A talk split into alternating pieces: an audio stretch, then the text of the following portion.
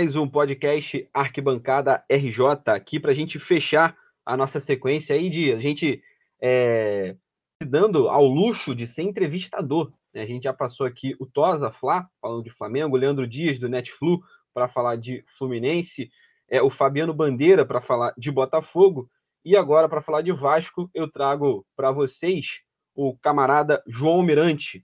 Quem é da, da Vasco TT aí, quem acompanha o Twitter, né, tem, tem com certeza já esbarrou no, num comentário do João. Fala aí, João, beleza? Beleza, obrigado pelo convite aí, galera. Estamos aí para trocar essa ideia sobre o Vascão. Vascão classificado para a terceira fase da Copa do Brasil. Espero que o Pix já tenha sido feito pela nossa belíssima confederação aí, porque o Vasco precisa muito de grana nesse momento. Situação difícil, tentando se arrumar aí dentro de campo. Enfim, início de trabalho. Vamos falar muita coisa essa noite aqui. Essa noite não, porque isso é um podcast, né? Boa noite, boa tarde, bom dia para os ouvintes. É isso. Para acompanhar é, o João, é, trago aqui o Marcelo. Fala aí, Marcelo, beleza? Fala aí, galera, beleza? Feliz, classificado. Como o nosso amigo João Mirante disse, o Pix né, da CBF tem que ser feito logo, porque o Vascão está precisando muito dessa grana. E é isso, vamos falar de Vasco. Vascão que precisa urgente dar alegria para o seu torcedor. E espero que essa temporada seja de, de redenção para a gente. Almirante, é, para a gente começar, eu sempre faço a mesma pergunta para todos os, os convidados que vêm aqui. É, cara, como é que o Vasco surgiu na sua vida? Como é que você olhou para o Vasco e falou, é isso aqui que eu vou querer para minha vida?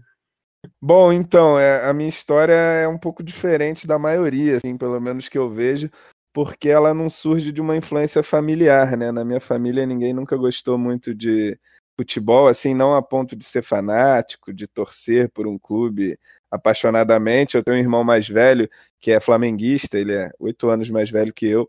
Enfim, é, mas ele também não liga muito. E, e, assim, eu sempre gostei muito de futebol desde muito pequeno, né? E ali por volta de 5, 6 anos, é, no Campeonato Carioca de 1994, eu lembro de ver Vasco e Fluminense na TV, eu que via todos os jogos que passava na TV, eu estava sempre vendo, sempre me interessei por futebol desde muito criança.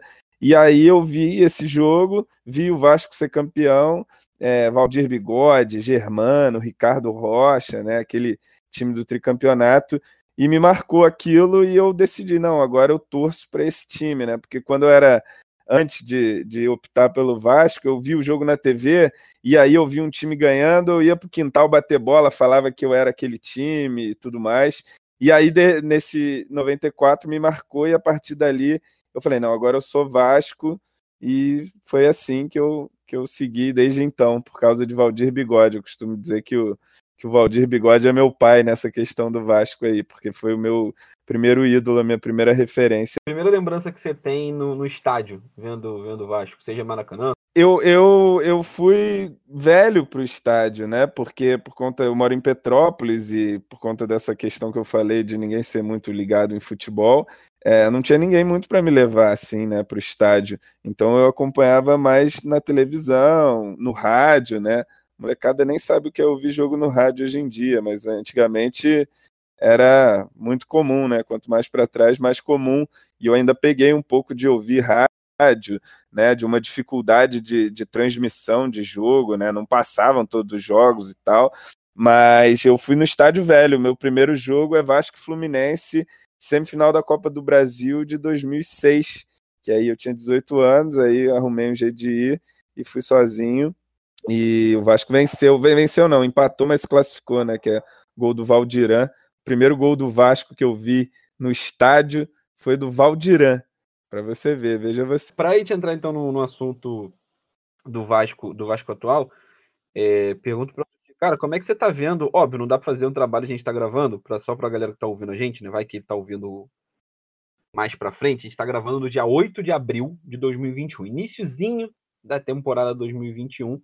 É, mas como é que você está vendo até agora o, o, Marcelo, o Marcelo Cabo, né, à frente do, do Vasco? O que, que ele está fazendo de bom, de ruim? O que, que o Vasco precisa?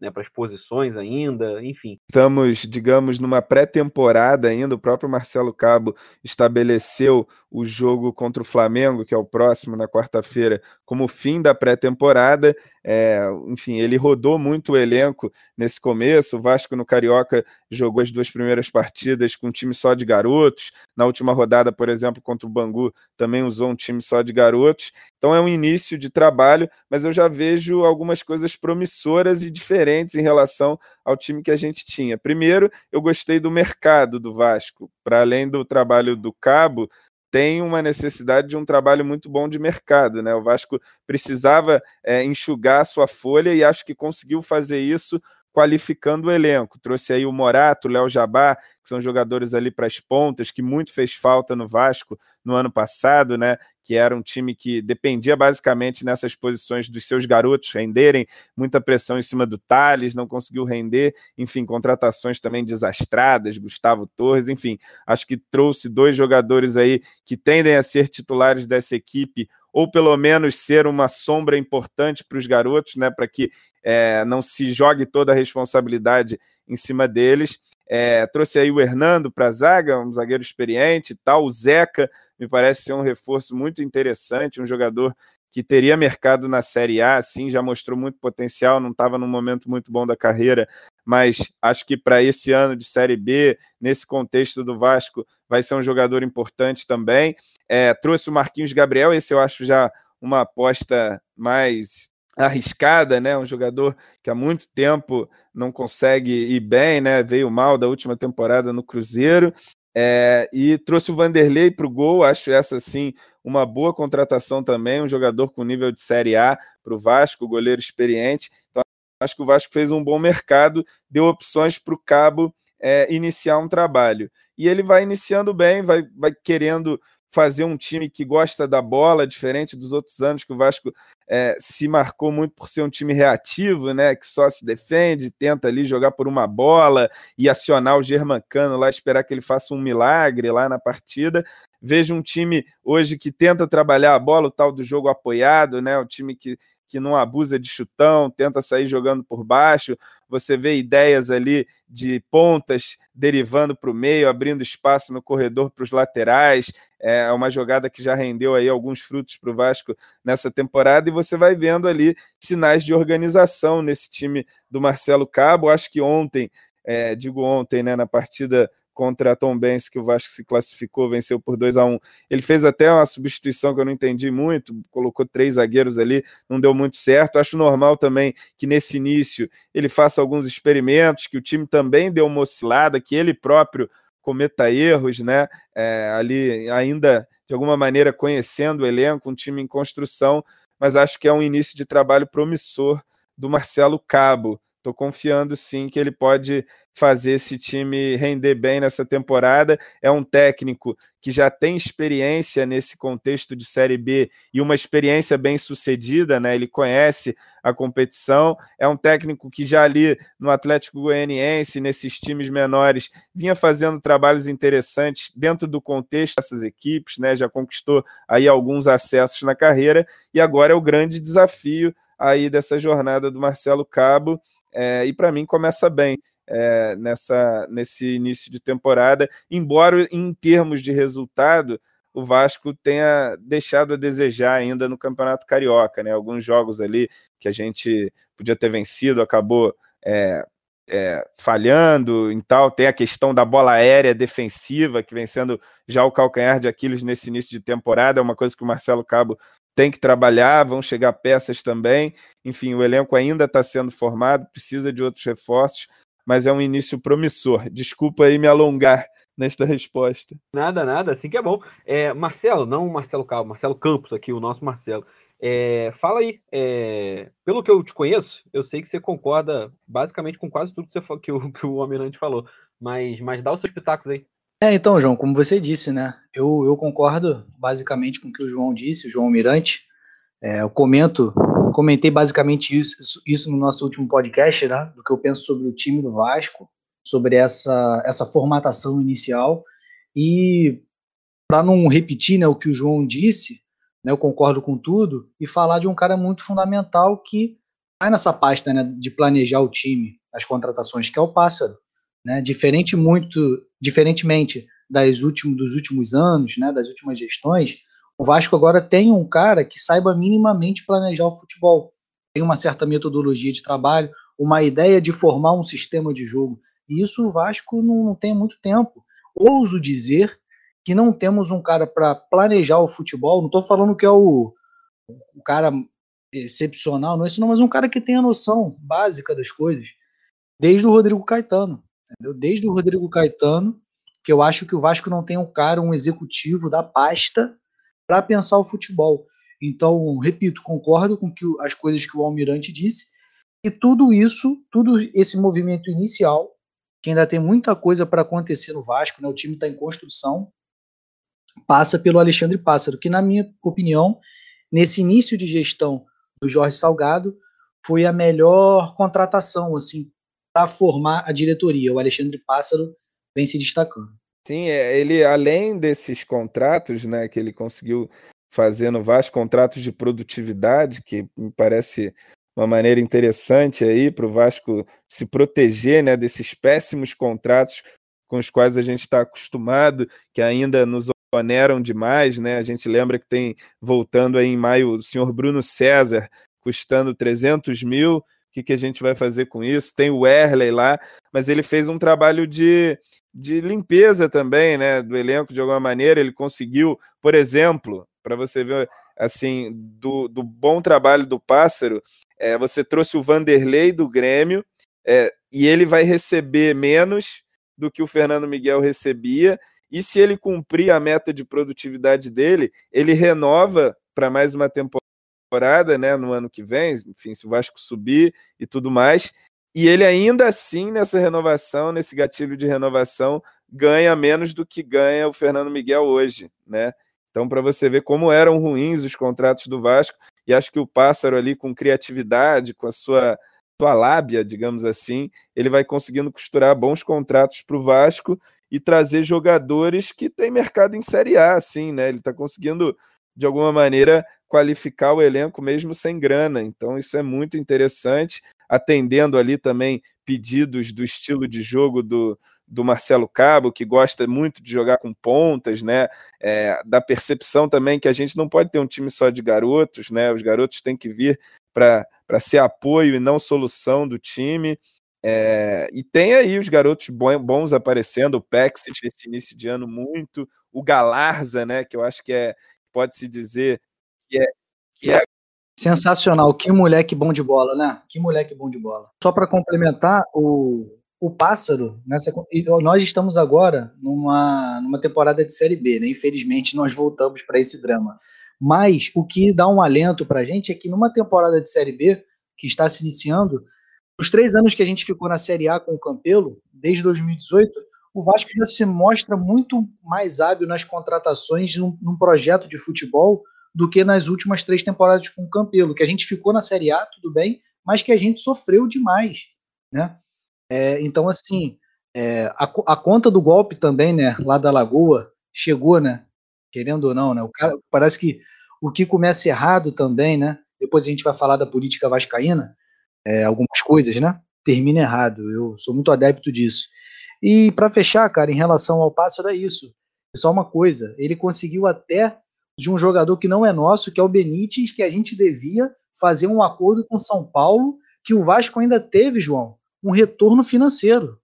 Esse cara, eu tô parecendo até um puxa-saco dele, mas não é não, é porque o cara, ele vem fazendo coisas, coisas boas pro clube, que a gente não estava acostumado, porque o Vasco só tomava na cabeça, fazia péssimos contratos, né? o clube era sempre onerado, sempre a dívida só se multiplicando com uma dívidas trabalhistas mesmo, né, que é um grande problema do Vasco.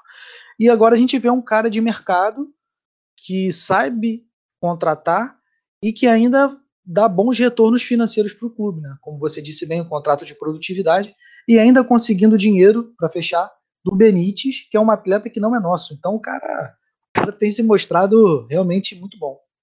E, e, ele teve toda a condução da negociação, né? Porque foi ele que conduziu também a negociação ali no final do Campeonato Brasileiro, da renovação com o Benítez, que o empresário dizia só comprando e tudo mais. O Vasco ainda conseguiu é, fazer ali um, um, bem bolado, conseguiu um empréstimo, estender, e como você bem disse aí, saiu ainda tirando uma grana em cima do Benítez, que nem nosso é, né? Incrível. Vamos falar então da, da política do, do Vasco. É, o Vasco que nesse iníciozinho, né, a gente comentou, é, inclusive no nosso, nosso podcast, né, nosso podcast geral aqui regular, é, o Marcelo até falou sobre isso, né, de como a, a gestão Jorge Salgado parece, pelo menos no início, né, ter, ter dado minimamente um rumo, né, algumas coisas que não, de, não devem ser notícias, mas que na situação do Vasco são, né, questão de é, pagamento de salários, é, os salários estarem em dia, então todas essas questões, e ainda mais agora, né, possível, a possível, possível é, pode ser que o Vasco assuma, né, o Maracanã também, né, conjuntamente. A gente não sabe ainda como é que vai funcionar essa questão, mas São Januário vai entrar em obra, né? A estimativa é dois anos de, de, de, parado, né? Por causa das obras. Aí o Vasco teria que jogar em outro lugar e esse outro lugar seria, seria o Maracanã. Então a pergunta, né, depois de comentário geral para vocês dois, é falar um pouco, né, do que, que vocês estão achando do, do Salgado na frente. É, sei que você já falaram do Pássaro, mas é óbvio que isso tem a ver, né, uma coisa tá ligado, tá ligado à outra, mas falar um pouco do que você está achando da, da gestão, da gestão Salgado. É, eu acho que nesse começo o grande acerto, como o Marcelo disse, foi essa contratação do Pássaro, e isso não é uma coisa pequena, porque o Vasco é um clube social, é um clube é, esportivo, mas é, em grande medida, um clube de futebol e é o seu carro-chefe, e é dali, é a partir dali que o Vasco vai se reestruturar. Então, você fazer um bom trabalho no futebol é essencial para qualquer andamento de trabalho em qualquer clube, né? Porque, enfim, é com andamento direito ali no futebol que você consegue as vitórias, enfim, que você cria um outro clima, que você consegue, enfim, participar melhor dos campeonatos, conseguir melhores receitas comerciais. Então, acho que esse acerto do pássaro é muito importante ser destacado. A questão financeira é muito intrincada, né? O Vasco pagou alguns salários agora, se não me engano, Salgado pagou quatro e cinco folhas de salários, dependendo do grupo ali que se analise. Tem ainda pendências, é uma coisa que já vem arraigada no Vasco de muito tempo, não é fácil resolver. O clube, com a queda para a Série B, algumas das garantias foram perdidas, né? Porque o Vasco, quando estruturava ali o seu fundo de de 70 milhões que o Salgado disse em campanha, dava como garantias para esse fundo grande parte das cotas de TV que se esperava ganhar. E aí, como teve essa redução drástica, o Vasco, enfim, sem crédito nenhum na praça, isso dificultou. O clube vai tentando algumas negociações para liberar e fazer essa captação, ficou um pouco mais difícil, mas mesmo difícil, é, conseguiu aí dar pelo menos uma minimizada nesse problema agora nesse mês de abril uma boa notícia aí para funcionários e jogadores. A gente espera que o problema se resolva o quanto antes.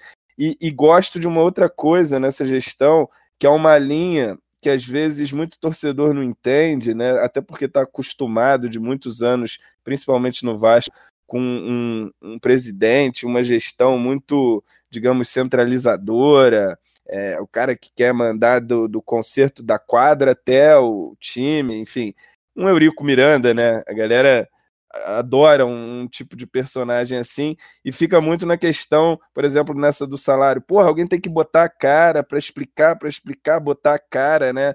As pessoas clamam por essa esse posicionamento e eu acho que essa gestão trabalha numa linha low profile ali de tentar trabalhar, mostrar resultado mais do que falar, porque não adianta você vir botar a cara numa coletiva e falar que o salário está atrasado.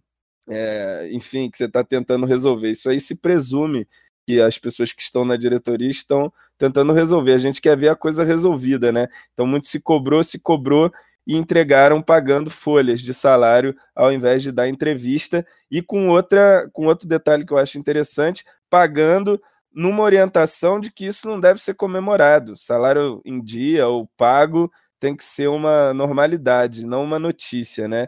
Então, pagar nada mais é do que obrigação, mas a gente sabe que, que com a situação do Vasco é algo que a gente pode sim é, elogiar o esforço, pelo menos, de tentar regularizar essa situação que o Vasco vive há muito tempo, né? E o resto a gente vai precisar ver aí com o desenrolar da gestão, as questões políticas como de reforma de estatuto, é, as mudanças que o Vasco precisa, modernizações ali no seu, no seu aspecto político, que, que, enfim, vai vir aí num próximo momento. Acredito ainda nesse primeiro semestre já teremos algumas discussões sobre a importante reforma política que esse clube precisa passar. Eu acho muito interessante essa, essa sua linha de essa sua linha de raciocínio e concordo, né? E acho que o Vasco realmente essa diretoria, eu eu não sou eu sou só sócio torcedor, não não sou estatutário, mas eu torci para o Salgado vencer a eleição porque eu acho eu, o Levin eu sempre achei um bravateiro, um meio um, um louco, desequilibrado, enfim. E o Brant, o Brant que eu apoiei, que eu apoiei, né? na eleição de 2017, na minha concepção, ele se perdeu um pouco e não gostei de alguns movimentos que ele fez. Então, o Salgado, acompanhei o trabalho do Adriano Mendes, as lives, a questão da reestruturação da dívida, eu achei o caminho, o melhor caminho para o Vasco. E nesse início, né, foi um pouco, até um pouco preocupante, porque a situação, a queda mexeu muito com o torcedor do Vasco. Então, eu mesmo que apoio a gestão e sempre apoiei, fiquei muito decepcionado, fiquei muito triste e pensei assim, caraca, será que os caras vão conseguir agora? Porque pensei nesses 100 milhões, né? Que o Vasco perdeu. Eu senti também que eles ficaram bem abalados com isso. Tipo assim, caraca, a gente contava com 100 milhões. E óbvio que conta com 100 milhões.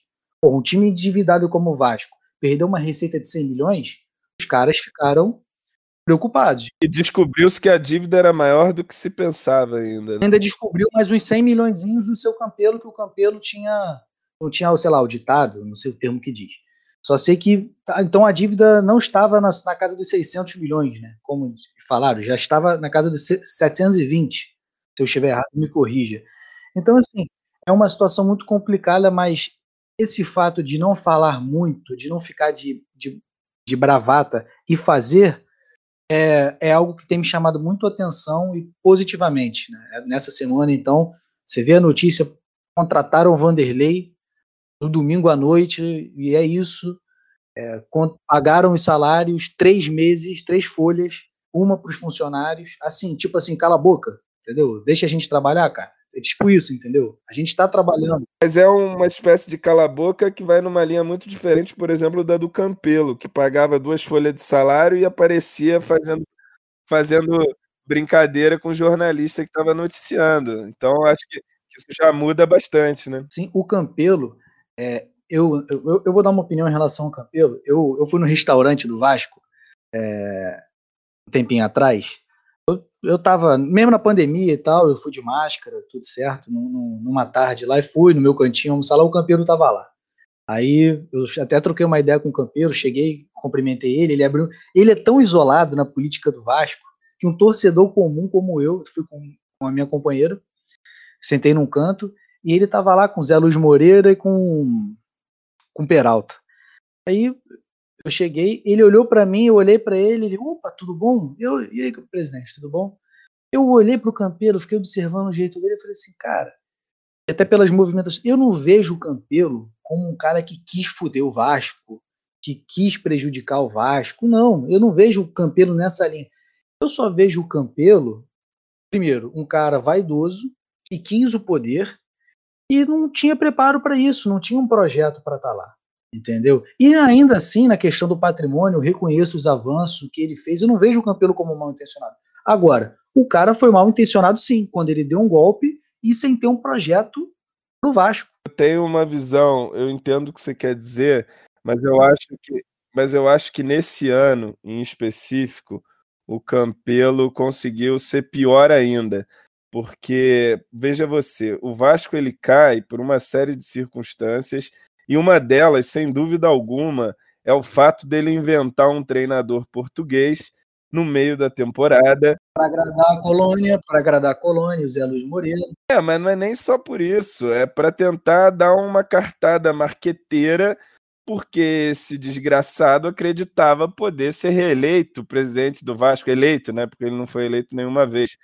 foi uma parada política tirar o Ramon assim do nada para ver se ele fazia movimentação, uma movimentação diferente, né? Uma atacada política, tanto que o Vasco começa bem, e aí eu acho que assim, tinha-se uma, uma, uma visão no início da temporada de que o Campelo jamais seria candidato, não teria nenhuma competitividade, né? Mas aí o time começa a ir bem, aquele período de ramonismo ali, ele se empolga, ele inaugura o CT umas duas, três vezes, inaugura a bandeira do CT, enfim, faz um monte de cerimônias lá transmitidas, né? E tal, e começa a acreditar que ele pode ser um candidato competitivo, que para mim sempre foi uma loucura, né? Soltou aquela frase: o torcedor do Vasco tá, tá feliz da vida, tá rindo à toa como não fazia muito tempo que o torcedor não tirava uma onda, assim, né? Isso, isso, foi tão curioso porque depois disso a coisa desandou de um jeito impressionante, né? Mas enfim. E aí, cara, o que que ele faz? O Campelo, ele orientado por essa expectativa, por esse esse delírio de que ele poderia ser eleito presidente, ele começa a agir como um candidato em campanha. E aí ele começa a fazer marketagem. E aí ele traz um treinador português caro pra cacete e desanda completamente a maionese do time. Não conhece nada do futebol brasileiro. Ele não só faz isso, como ele entrega a janela de transferência, quando o Vasco podia fazer um ou outro movimento ali para tentar reforçar o time, na mão desse treinador que pouco conhecia do nosso elenco, do nosso futebol, do campeonato aqui. E aí o Vasco faz contratos com Gustavo Torres a mais de 200 mil por mês, faz contrato com o senhor Léo Gil a mais de 200 mil por mês, faz contrato com o senhor Carlinhos a mais de 200 mil por mês e faz contrato com o Neto Borges a mais de 200 mil por mês. Então veja você, foi um milhão a mais de folha que o Campelo coloca no time, só com esses jogadores e, e deixa uma bomba, né? Porque ele infla a folha, não paga os caras, deixa uma porrada de dívida e ainda é um bando de perna de pau que leva o time para a segunda divisão, né? Então, assim, o Campelo, se ele não é mal intencionado, ele no mínimo foi muito desastrado. Isso sem falar na questão política das eleições, que ele a todo momento jogou contra as eleições virtuais, online, o que seja, né? Ele a todo momento ele, ele foi contra isso, queria lá a eleição em São Januário, porque ele acreditava também que poderia na eleição presencial é, ser mais competitivo, que é outro delírio dele também. E ele, inclusive, ele convoca uma eleição no lugar do presidente da Assembleia Geral, sem ter competência para isso, e é baseado nessa convocação incompetente dele que o tal do desembargador dá a liminar que vai ocasionar a eleição do dia 7 lá em São Januário, que depois é interrompida. Então, o, o Campelo, além de tudo, é um pivô total dessa, dessa confusão eleitoral. Ele é um dos grandes contribuintes para tudo isso desde o início do processo, quando ele não entrega a lista de sócios lá para verificação e tudo mais. Ele atrapalhou tudo. Só para fechar, né, para eu não parecer aqui um defensor do Campeiro, pelo amor de Deus, mas eu acho que é isso. O Campelo nem.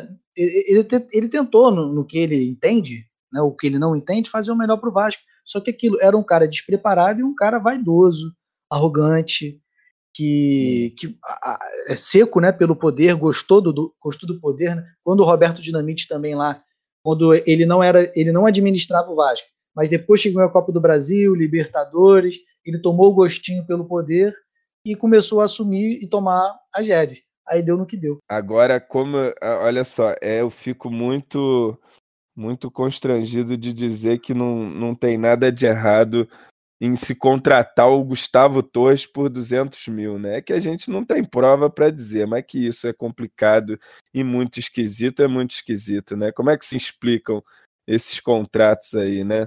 Enfim que é incompetência, né? E eu tô falando aqui, é, eu era, eu já falei para várias vezes, eu falei até o Marcelo, eu, falava, eu questionava muito, eu falei, cara, é, eu sou Flamengo, secava o Vasco, mas me dá nervoso ver o Léo Gil em campo. Eu falei, como é que o Léo Gil tá batendo as faltas do Vasco?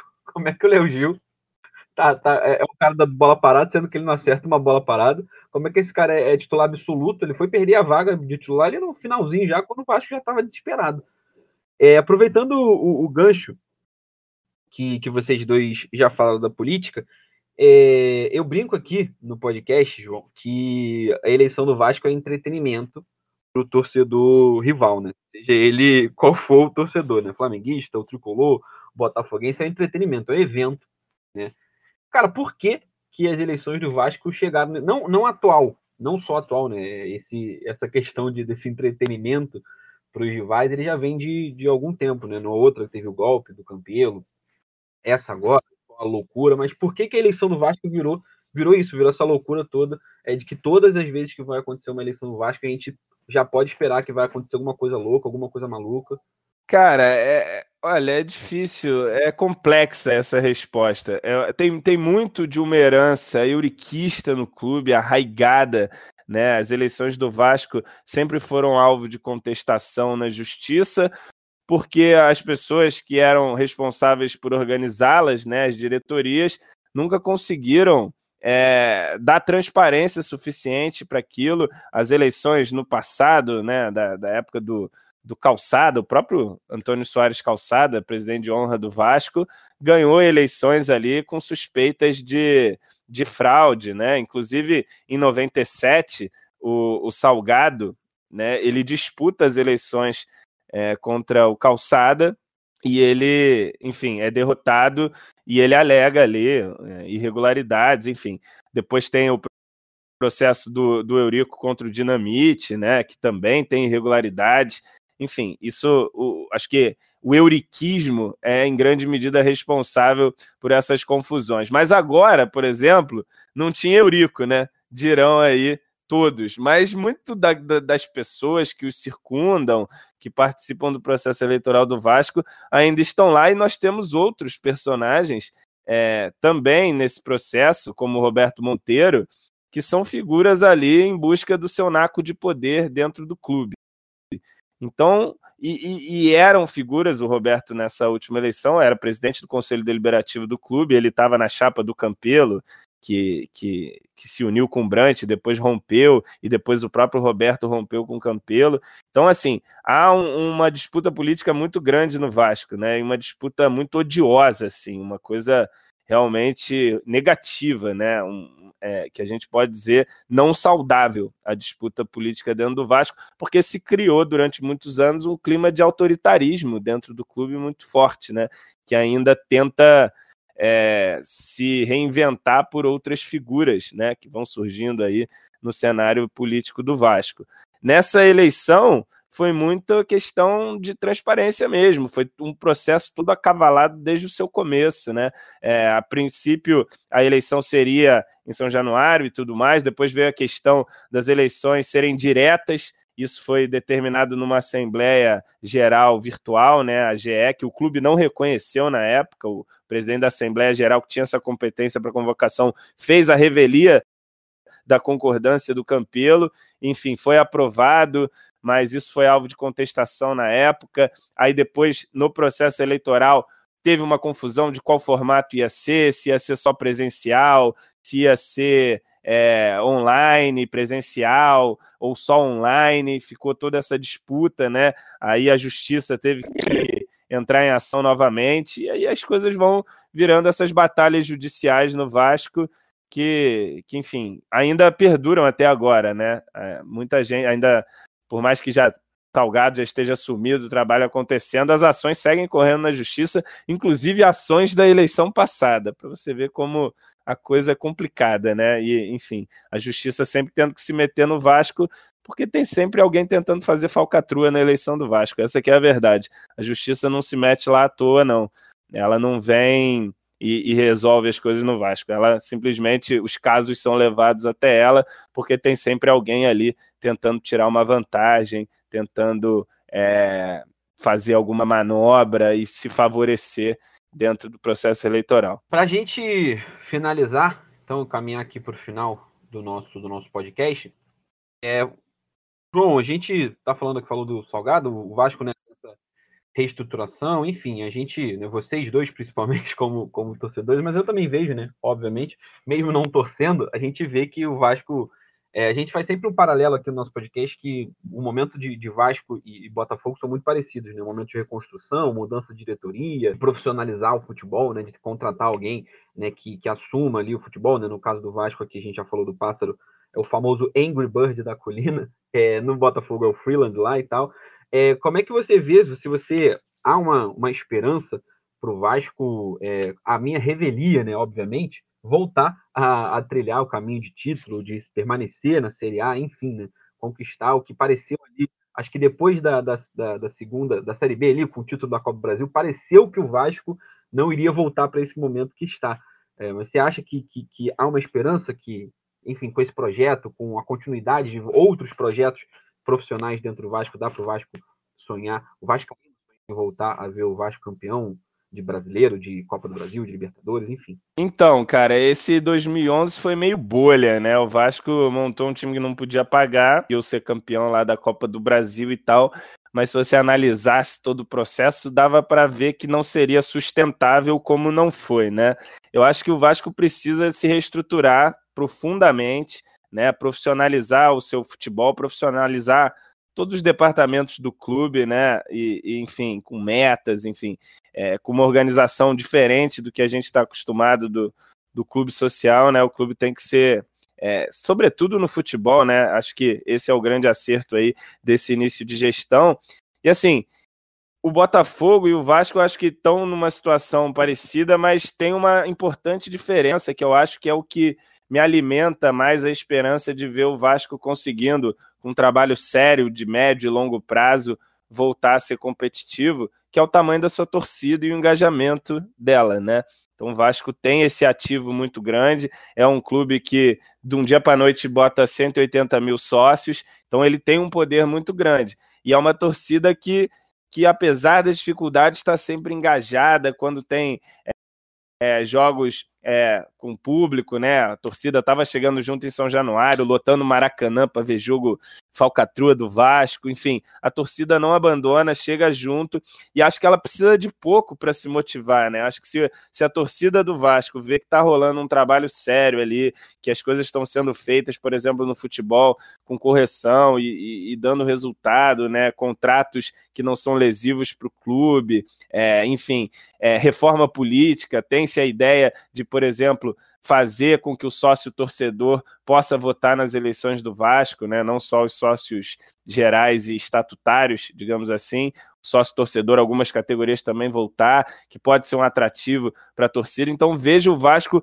com uma demanda reprimida, né? com um potencial reprimido muito grande de, por conta da sua torcida, que quer consumir, que quer ajudar o clube, e o clube, por exemplo, não chega na sua torcida fora do estado do Rio, né? Não consegue vender os seus produtos. Acho que tem muita coisa para melhorar, e isso passa por uma reestruturação profunda, que eu acho que o primeiro passo está sendo dado agora, em alguma medida.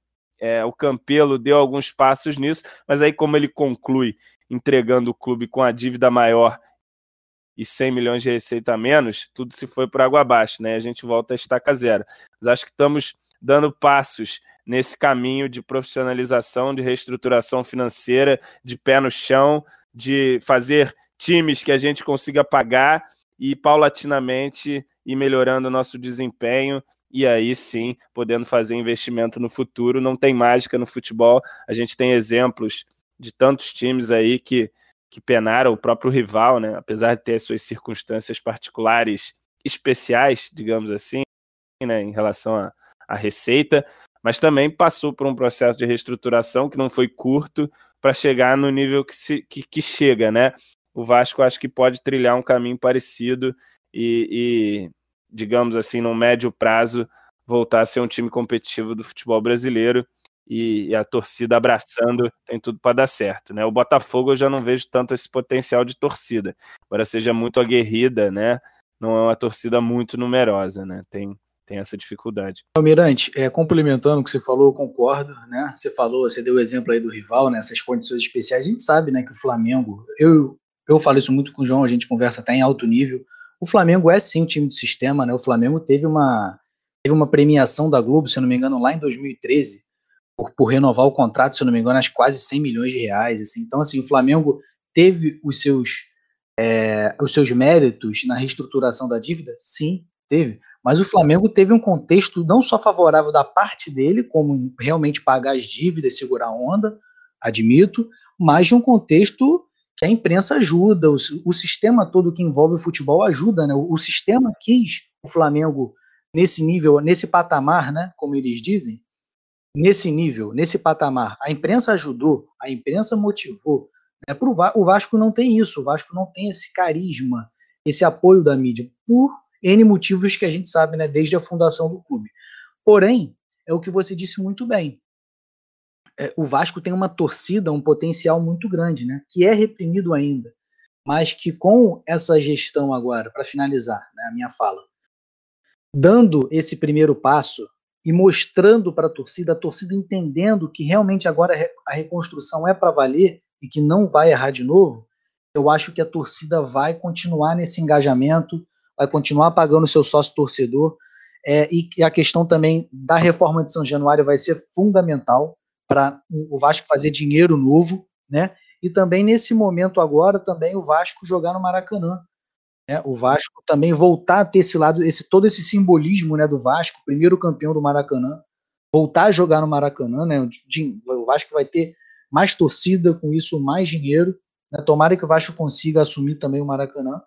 E no futuro, quando o São Januário tiver reformado, creio que lá para 2024, é, porque as obras devem começar só ano que vem, né, por causa da pandemia, o Vasco conseguir modular os seus jogos, né? O Vasco, quando tiver um jogo para 20 mil, 30 mil, jogar em São Januário, no máximo 40, e quando for um grande jogo, uma grande demanda, né, o Vasco que tem um dos maiores sócios torcedores do Brasil, o Vasco jogar no Maracanã. Então, assim, o futuro do Vasco, na minha concepção agora, para fechar de verdade, é promissor. O Vasco, na minha concepção, vai conseguir voltar. Agora, não vai ser tão fácil quanto o rival, porque o rival tem o, o rival tem, tem um contexto muito mais favorável do entorno do futebol. O entorno quer o Flamengo.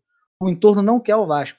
Mas o Vasco, como sempre foi atrevido na sua história, o Vasco vai voltar para o seu lugar. E vai ser também bom para o Flamengo, porque o Flamengo vai voltar a ter o, o, grande rival que ele sempre teve. Mas, e, e, assim, não precisa ser exatamente o parâmetro de comparação do rival, né? Eu dei mais pelo sentido de que, nas circunstâncias especiais do Flamengo, ele ainda assim fez esforços ali financeiros para se adequar, né? E, e, eu acho que o Vasco não precisa ter o parâmetro Flamengo, sim, mas pode ter um parâmetro Grêmio, assim, por exemplo. Por que, que o Vasco o Vasco é muito maior que o Grêmio, em termos de torcida, de relevância nacional, digamos assim, proporção nacional. É, o Vasco pode fazer um trabalho sério de reestruturação e, e, e voltar a ser competitivo. É, voltar a revelar jogadores na sua base e fazer dinheiro com eles, né? Que o Vasco sempre foi uma grande escola. Enfim, o Vasco, o Vasco pode sim se reerguer é, e, e, vai ser difícil, vai ser duro, vai precisar da torcida, vai ser demorado, não vai ser de uma hora para outra, mas acho que, que estamos dando os primeiros passos nessa direção para colher os frutos lá na frente. Sim, não, com certeza. E você disse isso bem, não é assim, é co copiar né, o, o, outro clube, não, até porque o Vasco tem as suas características próprias, sua situação específica, e o rival tem outra. Isso eu concordo e falo tranquilamente, perfeito. É questão mesmo de você, inevitavelmente, como o rival trilhou esse caminho e deu certo, você pensa assim, caramba, nós temos que trilhar também o caminho só disso, da recuperação. Mas, obviamente, repito, o Vasco tem uma singularidade, o Flamengo tem outra. É isso, e vamos chegar lá. No nosso caminho, temos que fazer o nosso próprio caminho, mas acho que a, a, a, o básico é você reestruturar ali financeiramente, recuperar o seu fôlego. Pagar as dívidas e, e, voltar com força total quando tiver condições. Pois é, e fazendo investimentos agora no futebol com inteligência, né?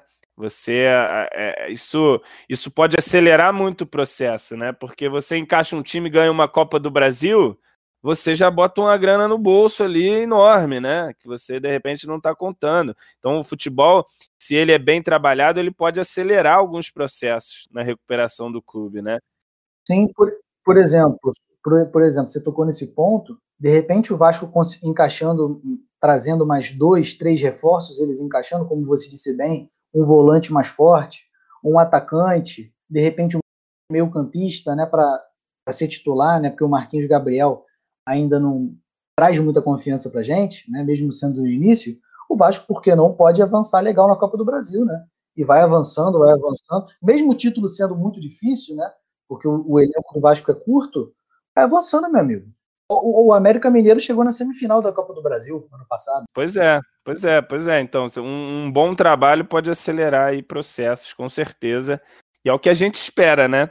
É, e assim, o futebol, quando o futebol caminha, é muito mais fácil as coisas acontecerem, né? É, a torcida entra num outro clima, é, enfim, você vai conseguindo posições melhores nos campeonatos, ganha mais premiações, enfim, a, a roda a, a, a, roda gira, né? Entra num ciclo virtuoso, né? Exatamente.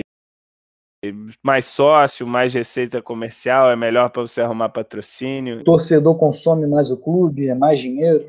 Lança uma camisa nova, todo mundo quer comprar a camisa, né? Enfim.